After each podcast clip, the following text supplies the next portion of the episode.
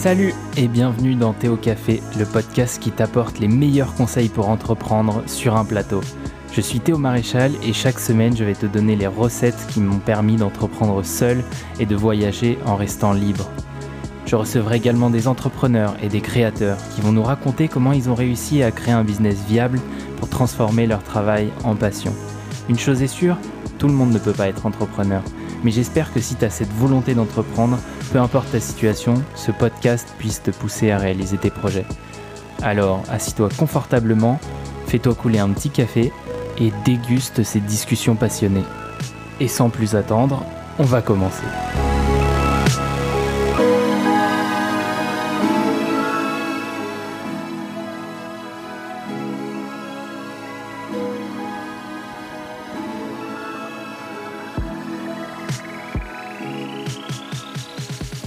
Bienvenue dans un nouvel épisode du Théo Café. Aujourd'hui, je suis très heureux d'accueillir Benoît Talandier, qui est le fondateur de Twake. Twake, c'est un outil de productivité et de collaboration génial qui permet aux équipes d'échanger des messages, d'échanger des documents, de gérer des projets et de gérer les calendriers. Donc voilà, c'est un outil très complet et c'est un outil surtout qui est open source. Et du coup, aujourd'hui, on va parler de ce sujet, l'open source, qui est encore assez méconnu du grand public. Donc Benoît va nous parler de ça et nous donner sa vision sur le sujet. Euh, si tu n'es pas encore abonné au podcast sur Apple Podcast ou Spotify, je t'invite à t'abonner pour ne manquer aucun prochain épisode et surtout à donner 5 étoiles si tu es sur Apple Podcast. Ça aide énormément le podcast à le faire découvrir à de nouvelles personnes. Et sans plus attendre, on va passer au podcast du jour avec Benoît.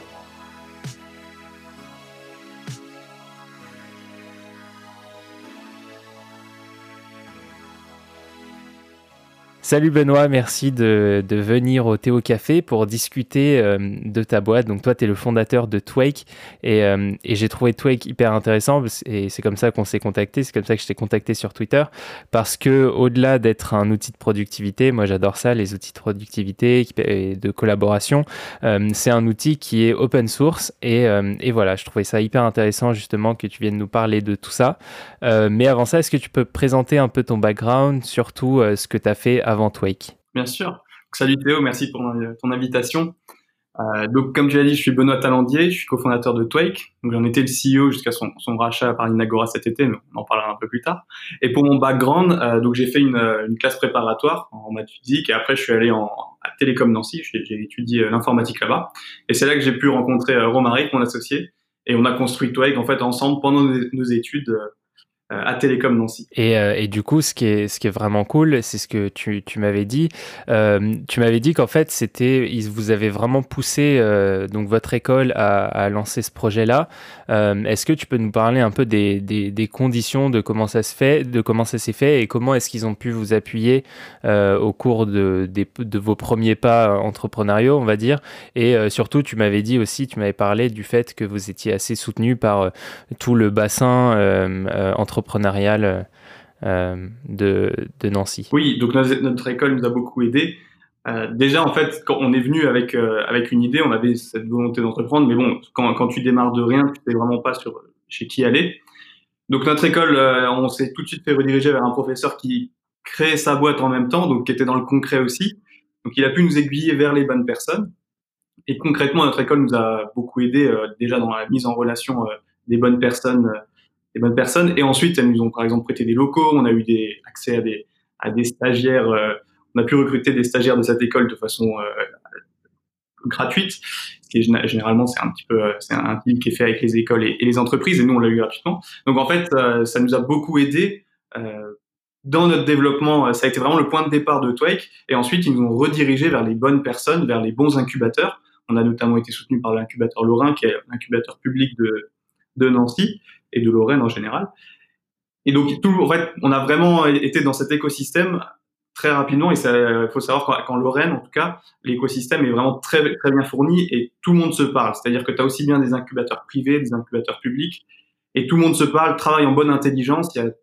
C'est vraiment bien fait. Et du coup, quand tu es dans cet écosystème, ça va tout seul en fait. Tu besoin d'aller discuter avec quelqu'un, c'est très rapide, c'est très accessible puisque l'écosystème a les bonnes personnes au bon endroit. Enfin, c'est vraiment bien fait, c'est agréable et tout le monde joue la même partie. Donc dès que tu as besoin de quelque chose, il y a quelqu'un qui a la réponse et il est dans l'écosystème. Ok, et du coup, moi, ce qui, ce que, ce qui me, ce qui m'interroge sur, sur ce sujet-là, c'est que euh, en, général, on a l'impression que, euh, alors je peux, je peux me tromper, mais je me souviens que quand j'avais fait mes études, j'ai fait mes études aussi en province, euh, le, tissu entrepreneurial n'était pas forcément hyper, comment dire, orienté sur quelque chose que vous faites, c'est-à-dire les, les SaaS, les, les outils, les, les logiciels. Est-ce que tu peux confirmer ou à l'inverse dire ce que ce qu'est le, constat du tissu entrepreneurial Est-ce que vous faisiez figure d'exception ou est-ce qu'il y avait plein d'outils comme vous qui étaient vraiment euh, software? Alors, nous, on était, enfin, TOEIC, c'est vraiment un outil de productivité, de collaboration, donc c'est vrai qu'on était assez, euh, assez unique dans la région. Euh, mais chacun a son en fait, chacun est unique. Il y, a, énormément, ça se développe beaucoup. déjà parce que c'est vrai que l'avantage du software, c'est que ça, ça scale vachement bien. Donc c'est vraiment l'exemple même de la startup. Donc il y a vraiment de plus en plus, il y a des entreprises vraiment tech qui sont se créent en, en, bah, en, province, à Nancy, en tout cas, nous, on, croisait beaucoup. Et c'était bien, ça permettait de discuter, mais il y avait aussi d'autres entreprises. Enfin, c'était très large. Alors, c'est vrai que pour certains sujets très précis, bon, bah, forcément, euh, comme il y a moins de monde, naturellement, il y a, on est un peu plus isolé, mais ça a jamais été un problème, en tout cas chez nous. Il y a énormément de gens qui sont, euh, qui font plein de choses sur le, sur le software, on peut aller discuter avec eux assez facilement. Ok, donc si on, si on revient un peu sur, euh, sur l'histoire du coup de, de Twake, est-ce que tu peux nous parler un peu des, des premiers mois, de comment est-ce que vous avez construit l'outil de, euh, de voilà, comment est-ce que vous êtes venu euh, euh, avec cette idée, de comment est-ce que vous avez fait les, votre MVP, si on peut dire, et comment est-ce que vous avez eu vos premiers clients? Alors nous, en fait, le, constat de départ de Twake, on, on est parti du fait que quand on était auto-entrepreneur, avec Romaric, on, avait, on était auto-entrepreneur et on, faisait on travaillait pour des clients. Et on avait toujours cette question de collaborer. Vous travailliez dans quel cadre euh, quand vous étiez en tant entrepreneur On faisait des sites, enfin c'était vraiment des petits, des landings, des, quand il y avait besoin de faire un, petit, un petit script, on le faisait. Donc c'était des petits, des petits contrats, mais il y avait besoin de collaborer avec le client. Et donc dans, dans ce cas-là, on était souvent coincé. Alors on passait par les mails principalement, et c'est vrai qu'on n'avait pas tendance à mettre un, on n'allait pas faire un Slack avec euh, le client le client parce qu'il faut aussi en même temps avoir un Google Drive, un Trello. Enfin, il fallait plein d'outils différents et c'est vrai que pour des contrats qui qui n'était pas dans la durée, c'était toujours euh, overkill de, de, pousser trois à quatre outils euh, et puis le client, enfin, le, client il en, il en voulait pas quoi. Donc ce qu'on a fait, c'est qu'on a dit ok, ben, il faudrait une plateforme qui regroupe les choses basiques de la collaboration, mais sur une seule plateforme. Donc pas besoin d'avoir un chat ultra poussé avec des bots de partout. On va partir d'une messagerie simple sur laquelle on peut envoyer des messages, sur un, un espace de stockage simple sur lequel on peut créer des fichiers, des dossiers, et puis on peut pousser des documents et surtout les partager. Donc on est parti de ce constat-là et comment est-ce qu'on a construit le MVP ben, On est parti beaucoup de technologies open source au final, c'est ça qui est assez amusant. Euh, la boucle est bouclée. On est parti, euh, donc on a construit une messagerie et dessus on a attaché des, des, des, des, éléments open source. Par exemple, on a intégré Wecan qui nous a beaucoup aidé. C'est un, équivalent de, de, Trello mais en open source. On l'a intégré, donc on a juste à, changer le, le code qui permet la connexion pour que ça soit très fluide euh, sur toi et que la personne qui se crée la, son compte sur Twig et un compte sur Weekend automatiquement. Donc, on a bricolé un peu comme ça, on a accumulé certaines briques pour tester finalement assez vite le, le produit. Et puis, une fois qu'on avait développé ce produit, on a, on a poussé, euh, poussé ça euh, vers des, on a fait un peu de marketing au final. On a, on a parlé de notre, de notre produit. On allait faire des salons et il y avait pas mal de gens qui, qui, qui, étaient intéressés au final. Moi, cette problématique, on n'était pas les seuls à, toucher. D'accord. Et, euh, et, du coup, si, si on revient un peu sur le, le fait que, euh, que vous aviez pris des briques open source, est-ce que c'était difficile d'intégrer ça? Parce que, évidemment, euh, sur de l'open source, c'est il y, a, énormément de développeurs qui travaillent en général sur, euh, sur le sujet. Est-ce que euh, c'est facile de comprendre un peu ce qui a été fait et de l'implémenter sur un outil qui est existant? Je je me rends pas vraiment compte vu que je suis pas développeur. Comment est-ce que tu pourrais décrire euh, la, la facilité d'implémentation d'un outil, d'un espèce de module préexistant à un outil que tu es en train de construire? Alors, faut être malin, parce que ouais, c'est pas évident. Ça dépend beaucoup de l'outil, en fait, comment il, est construit, parce qu'il y a des outils open source, le code est ultra lisible et il a vraiment été construit sur une base open source et, et fait pour que pour que n'importe qui puisse se plonger dedans. D'autres, d'un autre côté, certains outils sont un peu plus, enfin, est construit comme des outils un peu plus euh, internes, on va dire, donc c'est un peu plus compliqué. Il faut être, faut, faut, prendre plus de temps pour comprendre. Maintenant, pour Weekend, c'était pas trop compliqué. On a, alors, comme tout le monde a la même dénomination, tu vois, un compte, c'est un compte. Donc, dans le code, finalement, tu arrives à retrouver tes petits et, et, et à chanter le, le l'aspect de connexion de week-end et de brancher directement à Twike. Donc c'était pas trop compliqué parce que les mesures qu'on devait devait mettre en place étaient vraiment simples au départ. Ok. Et, euh, et du coup, si on revient un peu sur sur l'aspect euh, début de début d'entreprise. Euh, est-ce que vous n'avez pas justement voulu Je recevais euh, il y a, pas très longtemps Ulysse Lubin qui avait créé une, une boîte où justement il avait pensé un peu à, structurer sa boîte avant, avant de faire le produit. Est-ce que vous n'avez pas eu envie un peu de faire la même chose, de d'aller faire des concours, d'aller recruter des, des gens Est-ce que vous êtes toujours resté dans une démarche à être vraiment sur le développement sur le produit ou est-ce qu'il n'y a pas un moment donné où vous vous êtes dit vous êtes cru euh, un peu start-up avant start-up Si, forcément, tout le monde, surtout quand c'est ta première boîte, tout, le monde est, euh, je pense, un, start-up avant start-up. Euh, nous, par exemple, on a voulu créer la boîte, incorporer la boîte très rapidement. Alors, on avait on avait des, besoins très spécifiques. Pour pouvoir faire un stage dedans, on voulait créer une boîte pour pouvoir faire le stage dedans. Mais au final, on aurait pu passer par d'autres systèmes. Et c'est vrai que ça, ça nous a pénalisé le fait que la boîte est créée parce que tu as énormément de bourses qu'on, ils t'expliquent que c'est soit avant la création, soit six mois après la création, par exemple. Et du coup, nous, dans notre cas, bah, on a souvent, on, était souvent euh, très short au niveau des deadlines euh, quand on a demandé des subventions, de l'aide. Donc ça, euh, voilà, on s'est cru un peu startup avant, avant startup. Mais pour le reste, c'est vrai qu'on a toujours été très, très concentré sur le produit. Moi, c'est ce que, c'est quelque chose que, une, idée que j'ai beaucoup, c'est que ça sert à rien de mettre en place, de, structurer des choses tant que t'as pas vendu, tant que t'as pas prouvé que ce que tu faisais c'était. Enfin, voilà, ça sert à rien de construire quelque chose sur du sable. Vaut mieux être sûr que les fondations marchent et que le produit et se vendre, répondre à un besoin, et après tu structures pour euh, faire grandir la maison. Et c'est ça que j'aime bien aussi avec votre euh, avec euh, votre approche, c'est que justement tu l'as dit, en principe on a un peu cette envie de rajouter, surtout à mon avis vous qui, qui êtes développeur, vous avez force, enfin vous avez très envie de, rajouter des briques, des trucs, des fonctionnalités, etc. Et, et en fait dans votre démarche vous êtes resté assez simple en gardant, euh, c'est presque minimaliste comme approche, en gardant vraiment euh, juste ce qu'il faut et, en et en ne tombant pas dans la dans justement dans la course au futur. Euh, est-ce que voilà c'est un choix qui était délibéré dès le départ ou, ou c'est quoi un peu ta, vision de ça et, ton approche sur ce sujet? Encore une fois, nous de notre côté, c'est vrai que dans l'idéal, il faut avoir un, avoir un produit le plus simple possible. Je disais récemment, je sais plus qui, qui le citait, mais le il disait que la perfection, c'était quand tu pouvais plus rien enlever. Euh, et d'un produit, et c'est vrai que c'était ça, ça, ça, parle beaucoup. Alors pour, dans notre cas, en fait, au début, forcément, on est développeurs et tous les développeurs font des couteaux suisses. C'est le, premier projet qu'on fait, c'est un couteau suisse.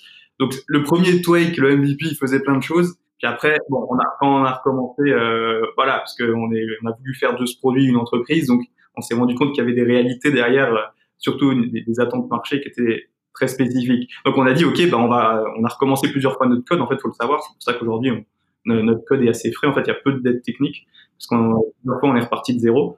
Et donc ça c'est euh, ce qui permet, le fait de repartir de zéro, c'est pas forcément la meilleure pratique parce que ça prend beaucoup de temps, mais n'empêche que tu réimplémentes les fonctionnalités uniquement enfin celles qui sont uniquement demandées au final. Et ça justement, à quel moment tu te dis euh, ok là c'est le moment de repartir à zéro? Parce que je suppose que ça doit être assez difficile de se dire que tu repars de zéro alors que tu as construit déjà euh, tout un tout un truc. Alors euh, ouais, on repart souvent de zéro parce que enfin en fait c'est un moment où, où Romaric peut plus travailler sur le code parce qu'en fait on s'était réparti les rôles de cette façon. C'était moi que moi j'étais le CEO de l'entreprise je m'occupais bah, de tout, de, de, de, faire du produit une entreprise et le vendre, chercher des subventions. Enfin, je m'occupais de cette partie CEO. Et Romaric était le CTO et c'est lui qui développait en grande majorité le produit avec euh, certains stagiaires de temps en temps. Et donc, à un moment donné, il me disait bon là, euh, ça va être dur d'adapter ça. Euh, enfin, à un moment donné, il faut refactorer. Et on a eu, on a surtout, on est surtout reparti de zéro au niveau du code front parce que plusieurs fois, on a voulu, on s'est rendu compte que notre UI à chaque fois n'était pas assez adaptée, elle n'était pas assez propre. Donc on a démarré au début sur un quand il a fallu changer de framework de, de, design, on a recommencé une partie du code. Alors quand je dis zéro, ben, on reprend certains bouts, évidemment, on copie-colle certains bouts, mais on repart d'une page blanche et on, réinsère les, morceaux. Donc quand, plusieurs fois on a eu à changer de framework UI, on a dit bah c'est le moment de, de, de, de, repartir de zéro et surtout que c'était nécessaire. Donc c'est à ce moment-là qu'on a fait les décisions et c'est principalement par, pour des questions de design qu'on recommence à chaque fois euh, plus que pour des dettes. D'accord. Et du coup, ça, c'est quelque chose qui, euh, qui a été, comment dire, euh, c'est vos utilisateurs qui vous demandaient ça ou c'est vous de, de, votre propre chef qui, qui, qui, vous disiez que c'était pas, euh, c'était pas suffisamment, enfin, c'était pas suffisamment aligné avec la vision que vous aviez de votre produit? C'est un peu des deux. Les utilisateurs, c'est vrai qu'une fois qu'ils se mettent à l'utiliser, en fait, ils vont, les retours qu'ils font, c'est plus des retours fonctionnels. Par contre, ce qui est, le, le, retour utilisateur qu'on avait, c'était qu'il y avait que les gens qui s'inscrivaient dessus restaient pas. Par exemple, un manque de rétention, on se disait, ouais, qu'est-ce qui se passe? Il reste deux minutes sur le produit et ils l'ont déjà jugé inutile. Enfin, comment comment ça se passe? Donc, ce qu'on a fait, en fait, on a regardé et puis on se voyait bien au niveau de la concurrence. Parce que nous, quand on, pitchait Twake, euh, on était en concurrence avec Slack, avec des outils de ce type qui sont vraiment euh, des références en termes d'UI. Slack l'était en tout cas euh, présent. Donc c'est vrai que forcément quand, quand un utilisateur arrive sur Twake et s'attend à avoir un Slack-like, eh ben on n'était pas au niveau. Il y avait des lenteurs, alors que maintenant avec nos systèmes, en fait, on a démarré, on a, on a créé notre propre framework UI, et c'est vrai que tout paraît instantané. Euh, quand tu t'envoies un message, ça paraît instantané. Alors évidemment, il y a un délai, forcément, le temps qui parle au serveur, le temps qui revient. Enfin bref, il y a des contraintes techniques, mais on a réussi à cacher tout ça pour que l'utilisateur, quand il clique quelque part, il a l'impression que c'est instantané. Et c'est le, et c'est le propre de, de, ce que fait les autres outils. Quand tu vas sur Notion, quand tu vas sur Slack, quand tu vas sur Google, tu as très peu de chargement au final. Et donc, euh, donc c'est, on a voulu simplement se mettre au niveau du marché. Euh, des SaaS, en fait, c'est vrai que l'ambition qu'on avait, c'était d'avoir un outil équivalent à Slack en termes d'UI. Et donc, on s'est dit, OK, bah, il faut, faut mettre les moyens, faut, faut investir dans des frameworks D'accord. Et, euh, et, du coup, c'est marrant que tu parles, euh, ça fait une transition parfaite avec, euh, avec du coup Slack et on va dire Teams et voilà tous ces acteurs un peu de, de messagerie. c'est ce que je t'avais dit déjà l'autre fois, c'est que votre pricing, mais depuis le départ, était, euh, était euh, assez généreux et je trouve que par rapport à ce que vous offriez euh, en termes de, de, comment dire, en termes de, de possibilités, stockage, etc., c'était, un pricing qui était très généreux.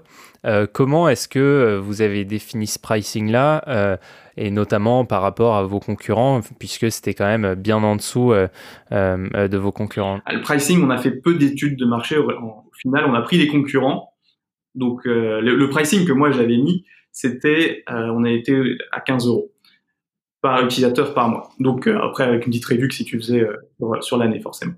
Et en fait on a fait ça, on a fait la moyenne des concurrents, on a dit bon nous on va être au milieu. Alors il y a certains concurrents qu'on voulait dépasser comme ça on était parce que c'est toujours plus facile de dire je trouve que quand un ah, parce que tu le trouves généreux mais au final il y a des gens qui disaient ouais c'est quand même cher par rapport à du Slack tu peux t'en sortir même gratuitement des fois euh, nous, c'est vrai que très rapidement, il faut passer sur la version payante parce que parce qu'il faut payer l'outil tout simplement. Faut, faut, qu'on se paye aussi. Donc, euh, les, certains le trouvaient cher, mais euh, au final, on disait que ouais, mais c'est normal, c'est de la qualité. Enfin, ça, avoir un bon prix, ça permet de justifier non seulement d'être aligné avec l'utilisateur. À partir du moment où il paye cher, tu te sens obligatoirement redevable envers lui. Enfin, tu, voilà, t'alignes sur lui. Et c'est une bonne façon aussi de, de motiver les équipes d'avoir un pricing nous qu'on trouvait assez cher. Euh, maintenant, on est en train de le, baisser pour euh, se, pour être plus concurrentiel par rapport à, à, l'offre euh, de Microsoft, parce que en le mettant open source avec ce rachat, on a vraiment changé de cible dans, de, de de, de, clients. Donc c'est vrai qu'on doit s'aligner avec des, des, clients assez, avec des, des compétiteurs qu'on n'avait pas avant. Avant, c'est vrai que Teams, ça n'a jamais été une question chez nous de, de se comparer à lui. Aujourd'hui, les gens regardent toi ou Teams. Enfin, dans les gens quand, quand on fait des démos, c'est souvent ça.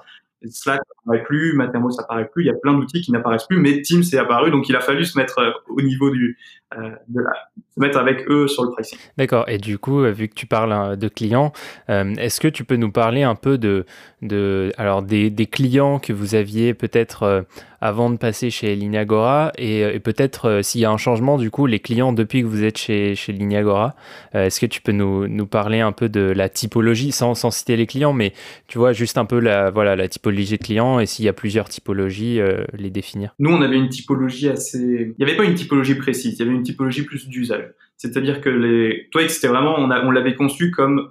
Dès, dès, le départ, au final, on l'avait conçu comme une plateforme qui permet de relier deux entreprises, c'est-à-dire mon auto-entreprise et mon client. Aujourd'hui, les, les utilisateurs qu'on a eus et qu'on a toujours sont dans cette même démarche, c'est-à-dire qu'ils ont des projets externes avec des entreprises. Ok, comment est-ce qu'on propose un outil très simple d'utilisation, très simple à mettre en place pour collaborer? Et quand on regarde dans nos clients qu'on a aujourd'hui, on a presque principalement des projets externes, c'est-à-dire des, des entreprises voilà, qui, qui ont des projets de R&D avec le client A, enfin une, entreprise A, une entreprise B. Bon bah tout le monde est sur Twig, comme ça, ça facilite les choses. Il y a qu'un seul compte à créer et il n'y a pas des questions de qui invite qui sur ces serveurs. Enfin, là, c'est vraiment l'intérêt, c'est d'avoir quelque chose de très simple à mettre en place. Et c'est là-dessus qu'on pousse évidemment. Donc on a eu cette typologie de client très très orientée euh, projet externe. Et puis faut le savoir, une fois que tu as goûté à Twake, souvent quand, pour, sur un projet, bah, même si t'as pas payé, même si t'es pas le client initial, tu te retrouves très facilement à l'utiliser sur euh, sur d'autres projets. C'est vrai que nous on avait un moyen de propagation, un, moyen d'acquisition client qui était qui venait de ça en fait, des gens qui revenaient sur la plateforme, qui qui l'utilisaient parce qu'ils étaient invités et qui se mettaient à l'utiliser après pour. Ok, bah, très, intéressant. Et, euh, et du coup, euh, depuis, et depuis justement que vous êtes passé chez Lignagora, c'est quoi? Est-ce qu'il y a eu un changement ou peut-être le, je sais pas, peut-être que c'est des utilisateurs qui sont plus habitués à l'open source, qui ont été attirés par ça ou... Déjà, on a eu beaucoup plus de communication parce qu'en fait, Lignagora, c'est une entreprise open source. Ça fait 20 ans qu'ils font de l'open source et ils sont spécialistes là-dedans. Et donc ils ont voilà, ils ont un environnement. Enfin, ça fait 20 ans qu'ils font ça, donc ils ont une certaine aura dans l'open source, surtout en France. Et donc en, en, arrivant, notre outil au départ il n'était pas open source et on l'a mis open source avec eux. C'est eux qui ont, libéré les, finalement leur code final. Et le, on a eu énormément de gens qui étaient qui commençaient à regarder Toy comme une solution possible parce que c'est vrai qu'au final c'est quelque chose qu'on a découvert ici, c'est que Slack, euh, enfin tous les logiciels au final SaaS qu'on utilise, genre HubSpot et tout ça, c'est génial en, en, startup, on se pose pas la question. On se dit, ouais, un nouvel outil, c'est génial, faut juste mettre sa carte bancaire. Pour des entités un peu plus grandes, des, des, des, entreprises plus grandes, il y, a une vraie question des données. Et elles sont pas prêtes à, à passer sur des grosses, euh, des, des, SaaS tout, aussi facilement que des startups. Et c'est là que l'open source intervient, c'est qu'on peut leur dire, vous avez quelque chose d'équivalent, mais vous le gardez chez vous. Donc c'est pour une autre typologie de clients. Et c'est vrai que nous, on a changé, en fait, parce que déjà, euh, Ninagora a ses propres clients et quand veut regarder Twake, donc, euh, on a dû s'adapter parce que c'est des clients des, grands comptes au final. Donc, on a eu, on a dû réadapter certaines parties du logiciel pour que les grands comptes puissent s'y retrouver aussi. Et je pense que cette typologie va, va, avoir de plus en plus de gros clients via, via Ok, et, du coup, justement, tu as souligné un, point que je trouve très intéressant, euh, c'est euh, cette, euh, cette un peu dualité entre, entre les, les SaaS donc, qui sont en ligne et qui hébergent tout, versus l'open source. Et c'est quelque part un peu un une espèce de, fracture entre deux mondes euh, qui, sont, qui sont un peu différents mais qui se rejoignent sur euh, la finalité du produit. Et euh, qu'est-ce que tu penses justement de, de tous ces outils-là? Et, notamment, je pense à, tu vois, moi qui suis très branché no code, je pense à tous les, les, les, les trucs comme Webflow, Airtable, etc., qui te permettent de, donc soit de créer des sites web, soit de, de garder des données qui, ont presque réussi à remplacer euh, les, usages et, euh, le, site web que tu hébergeais toi-même sur ton serveur, etc. Euh, qu'est-ce que tu penses de ça en termes de facilité versus est-ce que les données, c'est la seule raison pour lesquelles tu t'orienterais vers l'open source ou est-ce qu'il y a d'autres raisons? Alors, les, entreprises, en tout cas les grosses, quand elles investissent sur un logiciel, quand elles disent OK, on va utiliser un logiciel, c'est une transition de ça met deux ans à se mettre en place et le logiciel, enfin, faut qu'ils le gardent pendant 10 à 15 ans, sinon ça vaut pas le coup. Donc il y a, cette notion de de continuité de service. Quand, tu mets un, tu, mets ton, ton argent dans, dans Notion, dans, alors Notion c'est peut-être plus l'exemple, mais au début quand ils ont commencé, en tant que startup, tu disais ok bon au pire j'exporterai si ça ferme. L'avantage de l'open source, c'est que tu gardes le code. C'est que même si la boîte elle ferme, le code est toujours là et tu peux toujours garder. Tu peux même améliorer le code de ton côté en interne. C'est pas parce que c'est vraiment ça l'idée, je pense. Et un des points clés, c'est le fait de la continuité de service, c'est que tu peux, au pire, si la boîte elle ferme, tu auras toujours le code et ça va pas changer ton organisation. Et ça, c'est un point qui est vraiment intéressant en dehors du fait que les données bah, elles sont chez toi. Ok, donc, euh, donc pour les grosses structures, ça a un côté vraiment rassurant. Euh, et, euh, et, du coup, on comprend pourquoi il y a, il y a beaucoup de grands comptes qui, qui s'y intéressent. il y a aussi, du coup, est-ce que ça c'était une, une question que j'avais, c'est du coup ce, changement qui a été fait pour de l'open source. Est-ce que c'est quelque chose que vous aviez envisagé au départ ou est-ce que c'est venu après? Et est-ce que c'est Lignagora qui vous a contacté ou, l'inverse? Ou est-ce que c'est un rapprochement mutuel? Comment est-ce que ça s'est passé euh, euh, et quelle était la situation aussi juste avant que ça se passe? Pourquoi est-ce que quelles ont été les raisons de ce rapprochement? Ok, euh, alors déjà pour l'open source, c'est quelque chose qu'on avait évidemment envisagé. Nous, on était euh, assez branchés, on se disait ouais, ça peut être super. On voyait les avantages, mais on voyait, on avait du mal sur le business model. On voyait pas trop comment le faire financer. Enfin, c'était assez obscur et au final, il y a peu d'entreprises qui se lancent vraiment dans l'open source.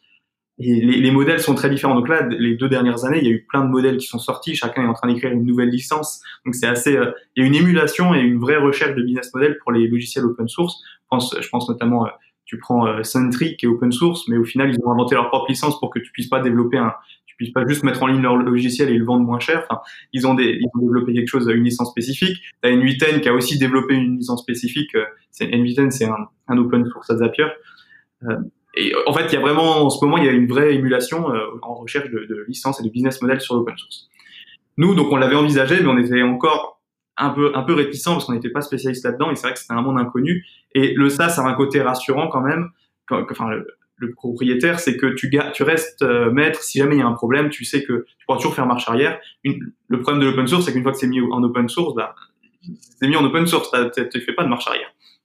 Donc il y a une euh, voilà il y avait une certaine peur. Et puis c'est surtout que nous on a toujours imaginé le truc que ça soit des, sources fermées ou de l'open source, c'est qu'une question, question de business model, c'est une question de comment est-ce qu'on fait le code, mais ce qui l'objectif, notre premier objectif, c'est de répondre à un besoin client.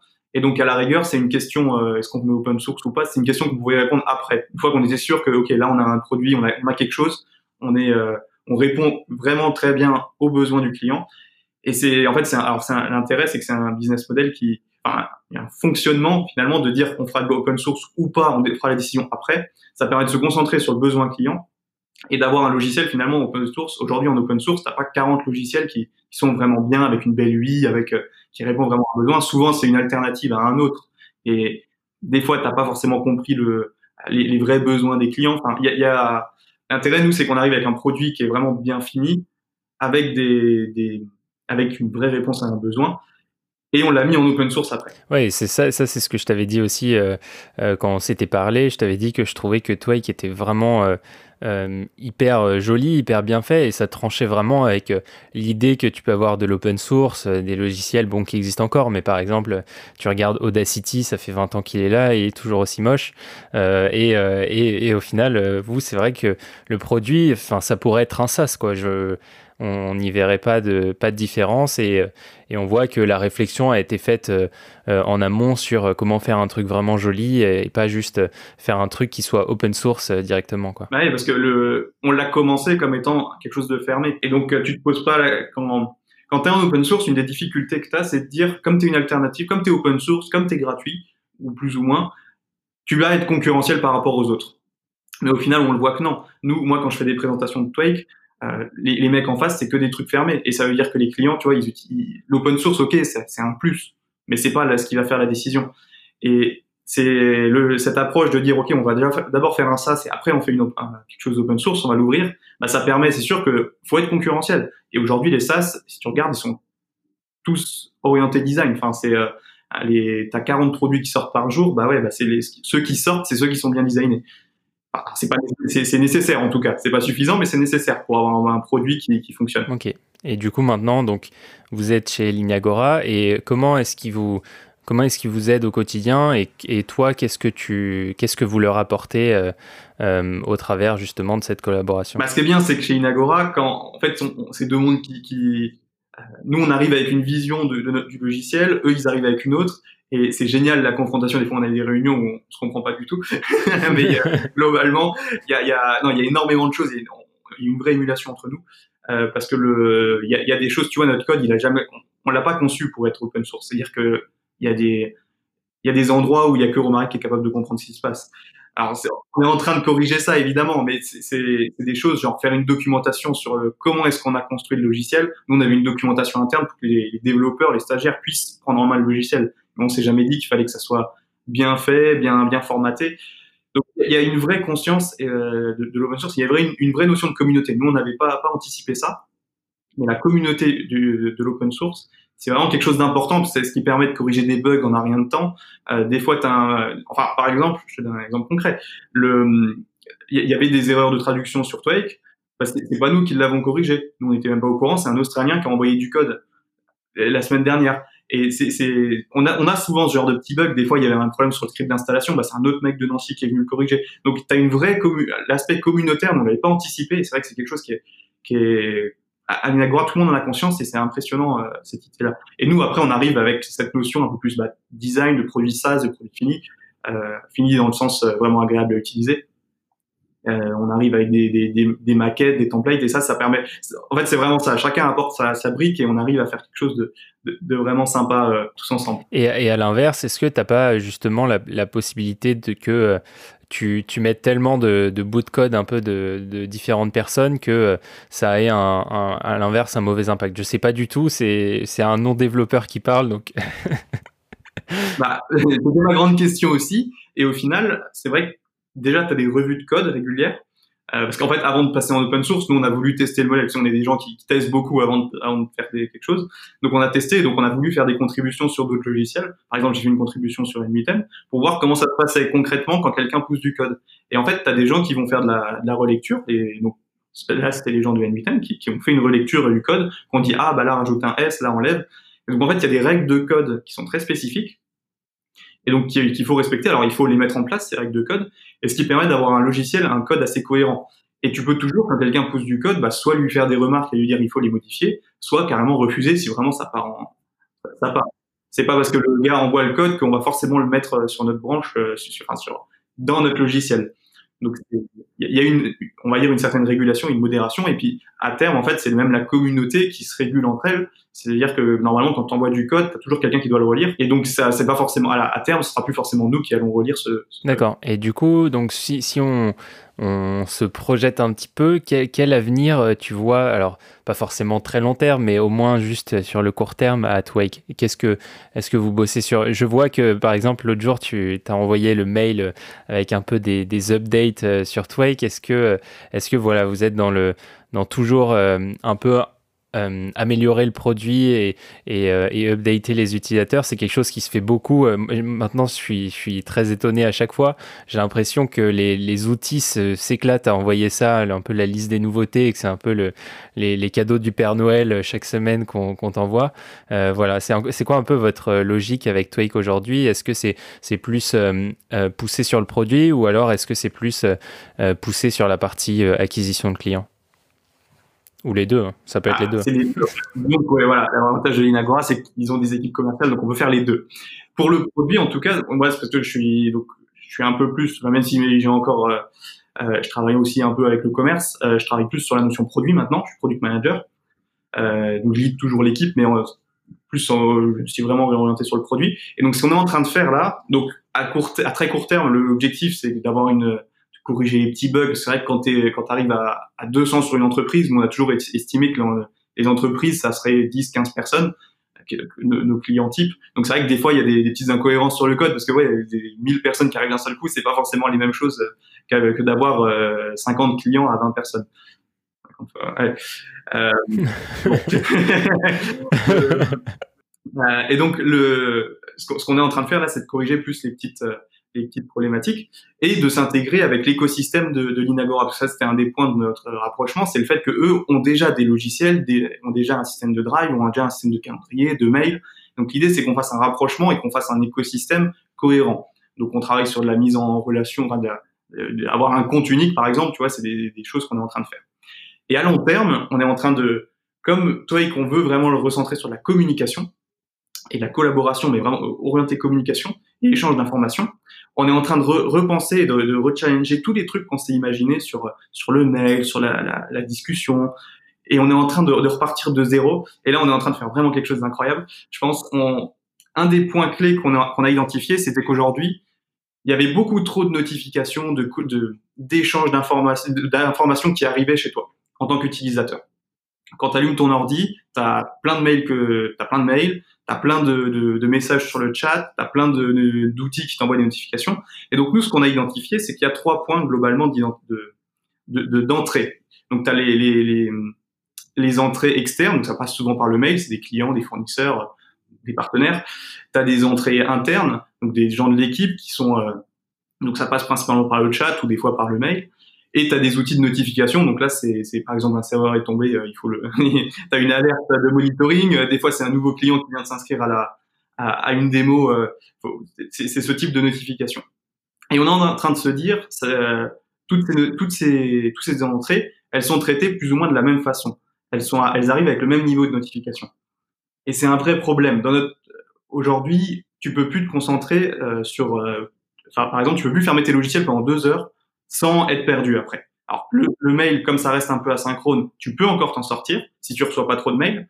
Mais le chat, par exemple, t'éteins avec deux heures, t'es incapable de remonter dans la liste parce que, alors, c'est pas un problème de toi, c'est un problème juste du modèle du fait que tu pas une messagerie synchrone et que ouais, t'es pas forcément au courant de tout ce qui se passe sur la messagerie.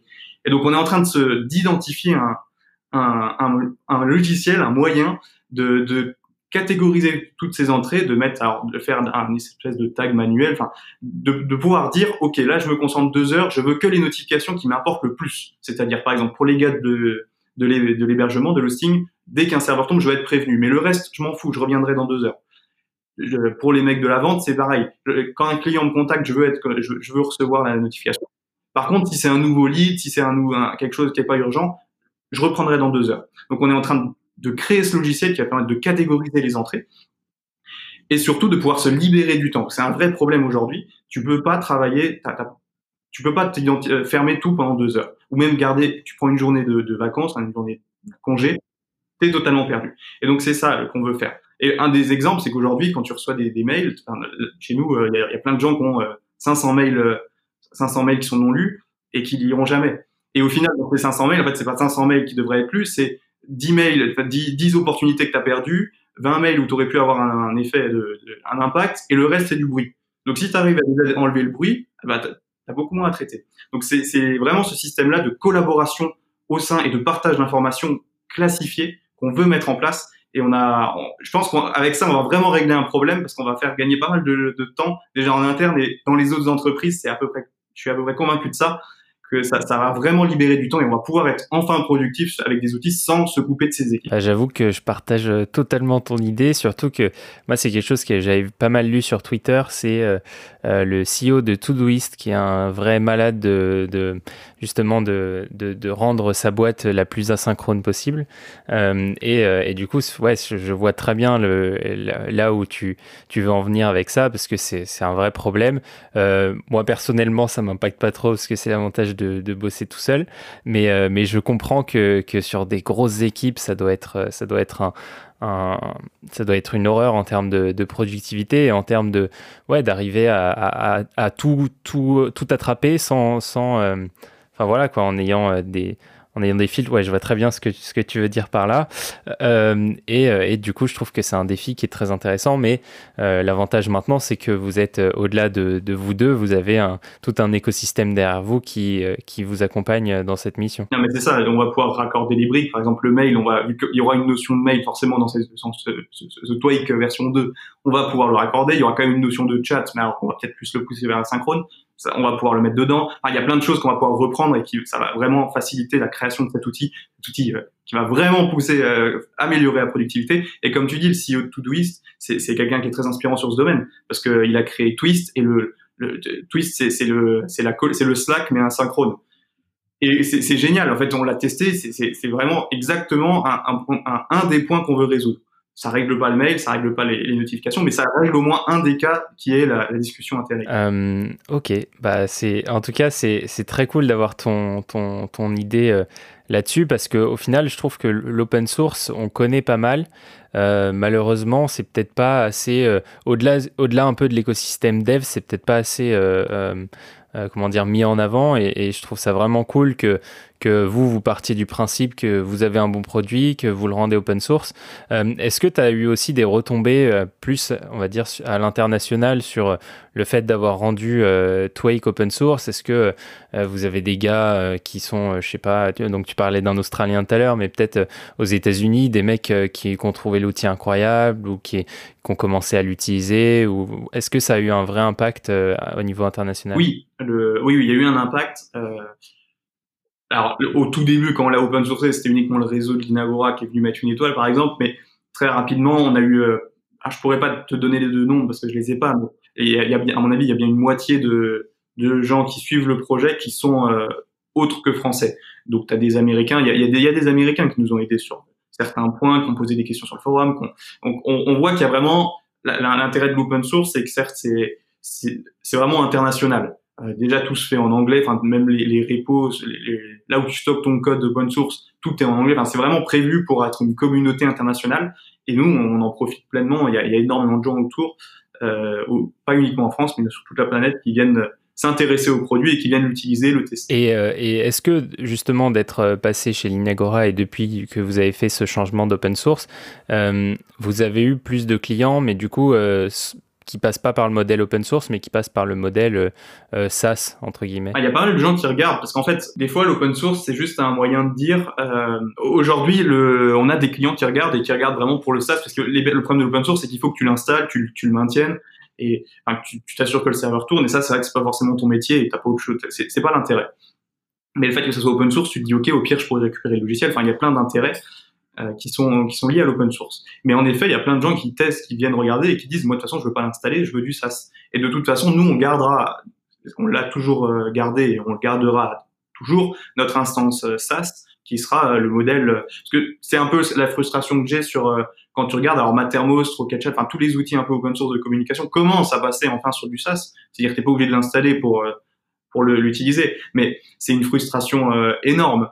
Euh, rien que pour rien que pour le tester, il faut que tu l'installes. Donc moi, tu vois, j'aime bien développer, mais j'ai pas forcément une heure pour pour installer le logiciel, donc bah tant pis, je le teste très peu.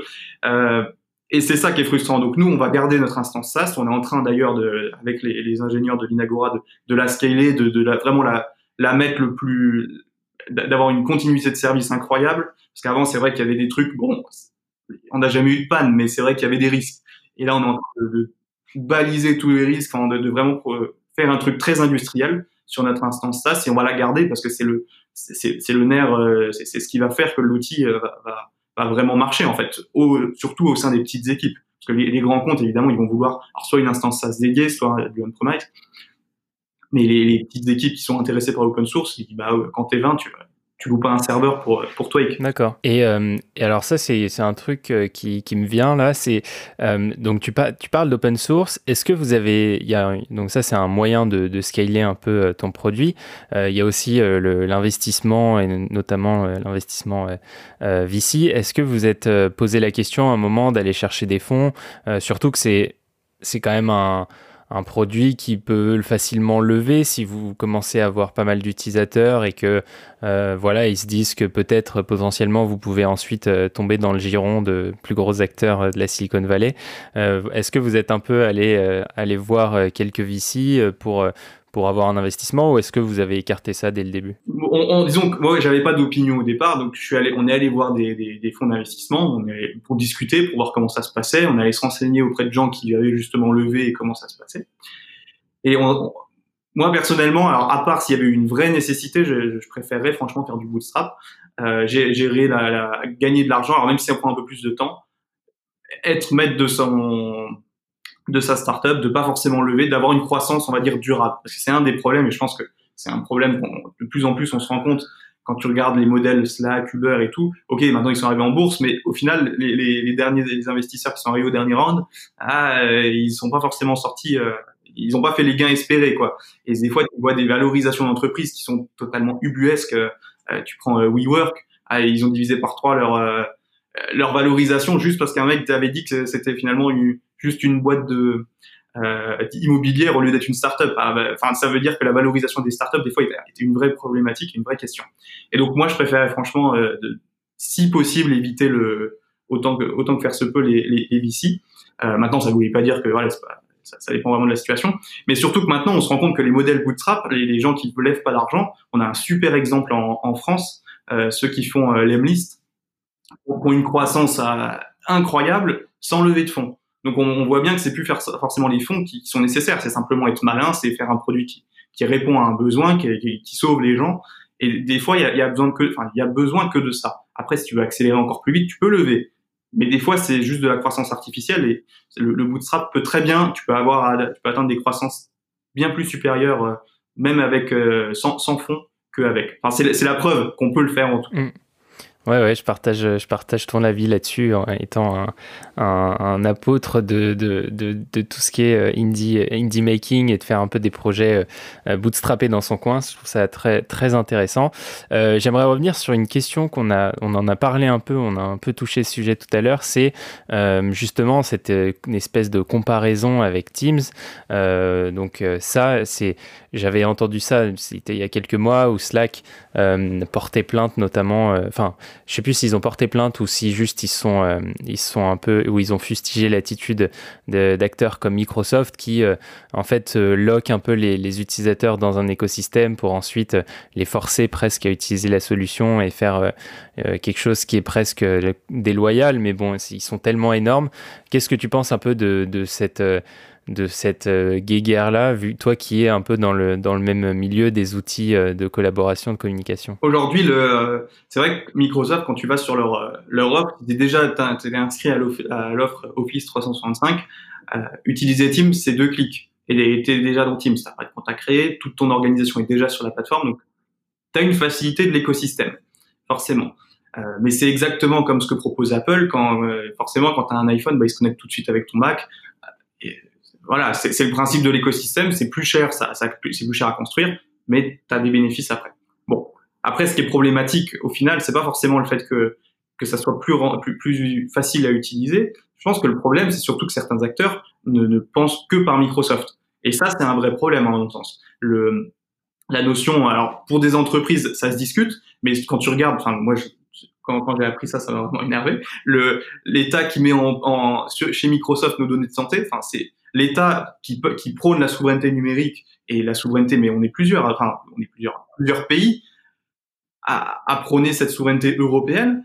Et dès qu'il s'agit de mettre en action, ils vont chez les autres. Et c'est aux États, à l'Union européenne, aux États de mettre en place une vraie politique d'action pour utiliser des outils, euh, européens. Il y en a énormément euh, en Europe il y a suffisamment, il y a de quoi faire.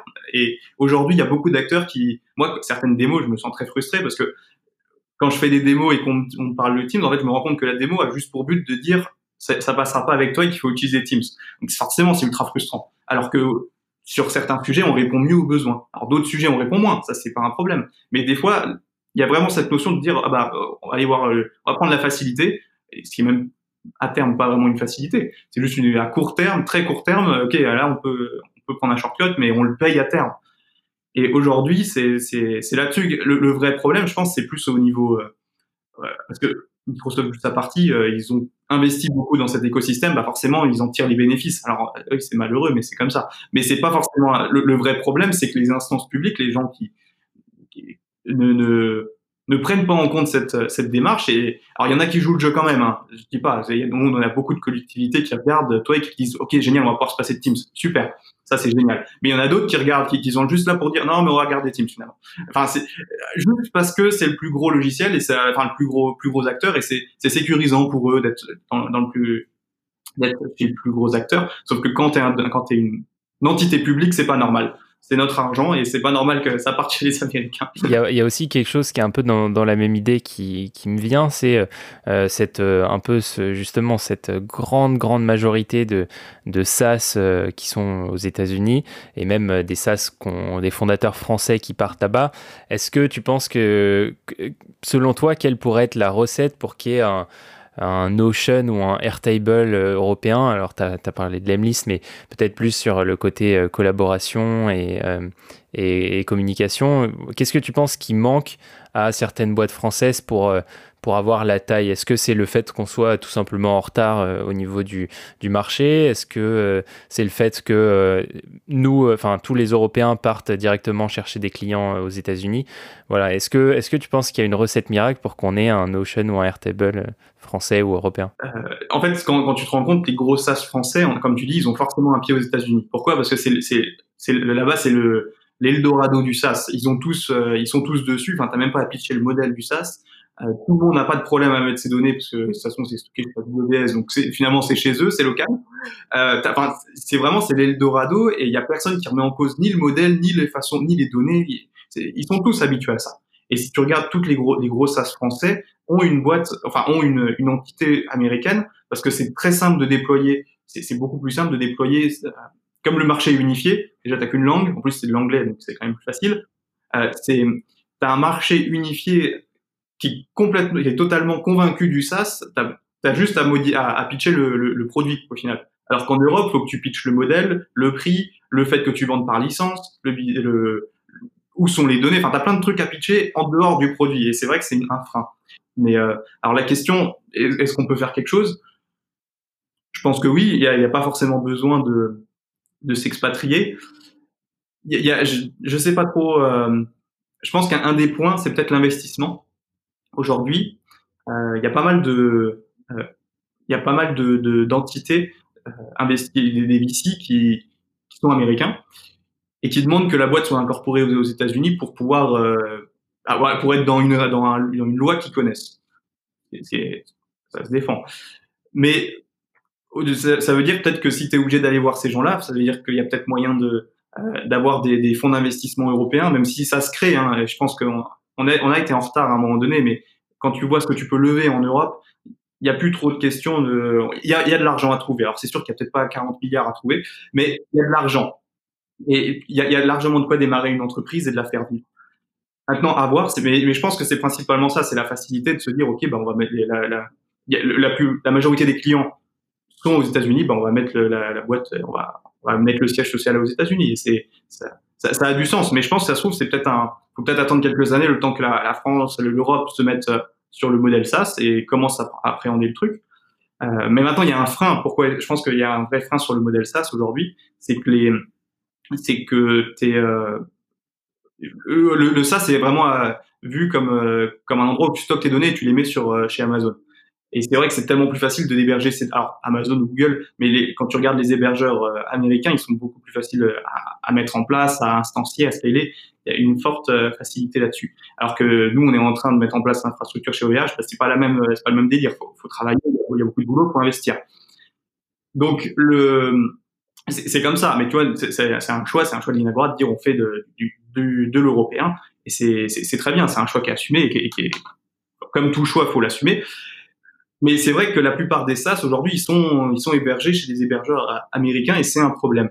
Et c'est peut-être donc il y a aussi une peut-être une piste à trouver là-dessus d'avoir des hébergeurs qui développent des, technologies assez similaires. Alors, ça coûte beaucoup, mais ça serait peut-être une occasion d'investir dans ces hébergeurs-là en tant que je sais pas moi en tant que au nom de l'Union européenne, tu mets un chèque euh, pour avoir quelque chose de concurrentiel. Et c'est vrai que si tu capable de déployer un SaaS très facilement en Europe sur des serveurs, euh, sur, une entité européenne, ah bah tout de suite les gens seraient peut-être plus plus motivé à faire du SaaS. Enfin, je pense qu'il y a plein d'éléments qui font que, mais à mon avis, c'est une question de temps et ça va se lister parce que tout le monde va se mettre à faire du SaaS. Dans 20 ans, on parlera beaucoup moins du serveur dédié ou de l'on-premise. Ok, bah, hyper intéressant ton point de vue euh, là-dessus. Euh, maintenant, j'aimerais qu'on passe un peu du coup euh, sur ton, ton profil à toi perso. donc, tu as, été, enfin, tu es entrepreneur du coup depuis, depuis quelques années. Quel est le, un peu le, l'enseignement principal que tu as tiré de, de, ces, de ces années d'entrepreneuriat et euh, qui te sert aujourd'hui euh, dans, dans, la vie de tous les jours? Alors moi, le premier enseignement que, que j'ai appris et je, m'en suis rendu compte au fur et à mesure et c'est quelque chose qui m'a toujours guidé, c'est le fait que il y a rien qui est, inné, mais il y a rien qui tu, peux acquérir toutes les compétences que tu as besoin. Faut juste, alors des fois, faut investir plus. Euh, par exemple, pour être un très bon commercial, bon bah moi, j'étais pas forcément, je, je suis pas le meilleur commercial du monde.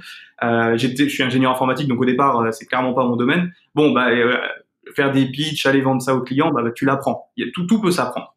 Ça, c'est vraiment quelque chose qui m'a guidé. Et du coup, moi, personnellement, je me limite à aucun domaine. Je, je m'imagine pas, non, ça, c'est pas pour moi. Mais juste, bon, est-ce que ça va me plaire ou pas et combien ça va me coûter d'apprendre ça?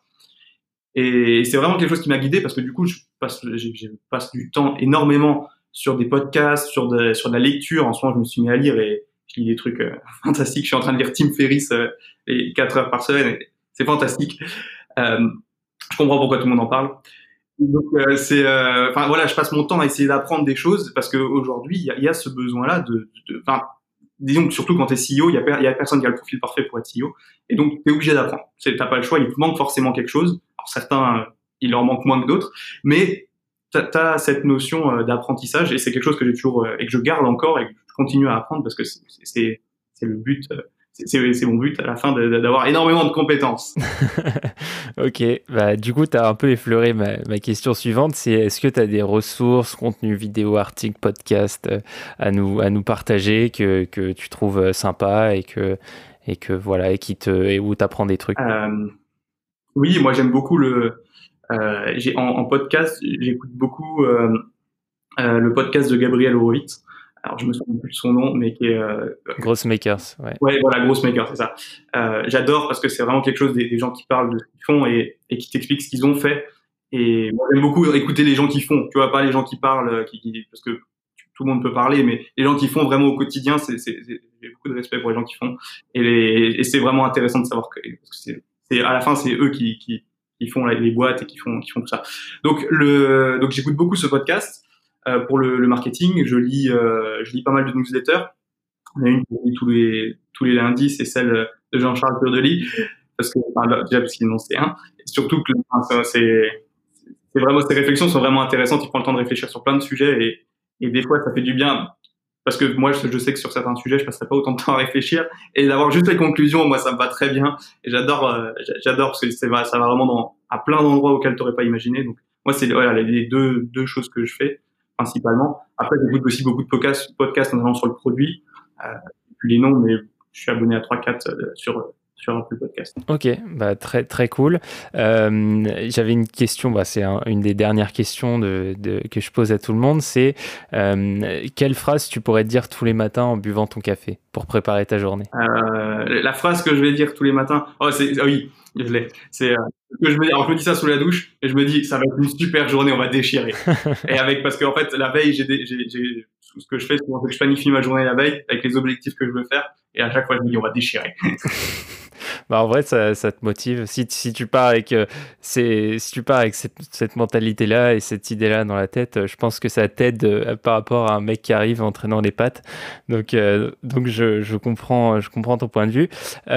Qu'est-ce qu'on peut te souhaiter pour cette année, fin, fin 2020 et puis peut-être début 2021 bah, plein, plein, plein de choses. le, la santé déjà en ce moment. ouais, c'est clair. non, là en ce moment, on est en train de vraiment de travailler sur la communauté, donc j'avoue que je rêve d'avoir de passer les 1000 étoiles sur GitHub jusqu'à la fin, d'ici la fin de l'année. Mais je pense que ça, ça va sortir. Bah, on te le souhaite, on te le souhaite. En tout cas, moi je trouve que le, produit les, mérite amplement. Donc, euh, donc, euh, donc voilà, j'espère que tu vas atteindre ce joli chiffre. Euh, et dernière question, où est-ce qu'on peut te, retrouver Alors, tu as, as, lancé une newsletter, peut-être que tu vas en dire quelques mots? C'est ça, ouais. Alors, j'essaie d'être actif sur pas mal de réseaux, sur Twitter, sur LinkedIn, et j'ai lancé une newsletter en parallèle qu'on peut retrouver euh, sur euh, benoîtalandier.substack.com, il me semble. Euh, donc c'est il était une fois un PM où je parle beaucoup de produits, de comment est-ce qu'on construit, de mes problématiques du quotidien, comment est-ce qu'on crée des communautés, comment est-ce qu'on arbitre certaines décisions, comment est-ce que on fait une roadmap. J'essaye d'aborder plein de sujets que, que, je vis au quotidien en fait et, et, puis le fait de les écrire, en fait, moi, ça me permet aussi de, de, réfléchir dessus. Ouais, c'est l'écriture, c'est un, un, super, c'est vraiment un super exercice pour euh, tous ceux qui nous écoutent. Je vous recommande d'essayer, même si c'est pour euh, vous, pour votre n'importe quoi. essayez de le faire, ça, peut être cool, même si vous avez un lecteur. Et puis, je vous recommande aussi de le, partager au monde parce que c'est toujours cool d'avoir des gens à l'autre bout du monde qui peuvent vous lire. voilà, je trouve que c'est vraiment, c'est important de montrer ce qu'on fait et, je trouve ça vraiment cool que, que toi, justement, tu lancé euh, une newsletter. Donc, euh, de toute façon, je mettrai tous les liens en, description. Euh, et, puis, et puis, je te remercie encore une fois d'être passé au Théo Café. Et, et puis, je te dis à bientôt. À bientôt, au plaisir. Et voilà, l'épisode du jour est terminé, j'espère qu'il t'a plu. Si c'est le cas, pense à bien t'abonner sur Apple Podcast et Spotify et à donner une note sur Apple Podcast de 5 étoiles, ça m'aiderait beaucoup parce que ça aide le podcast à être plus visible.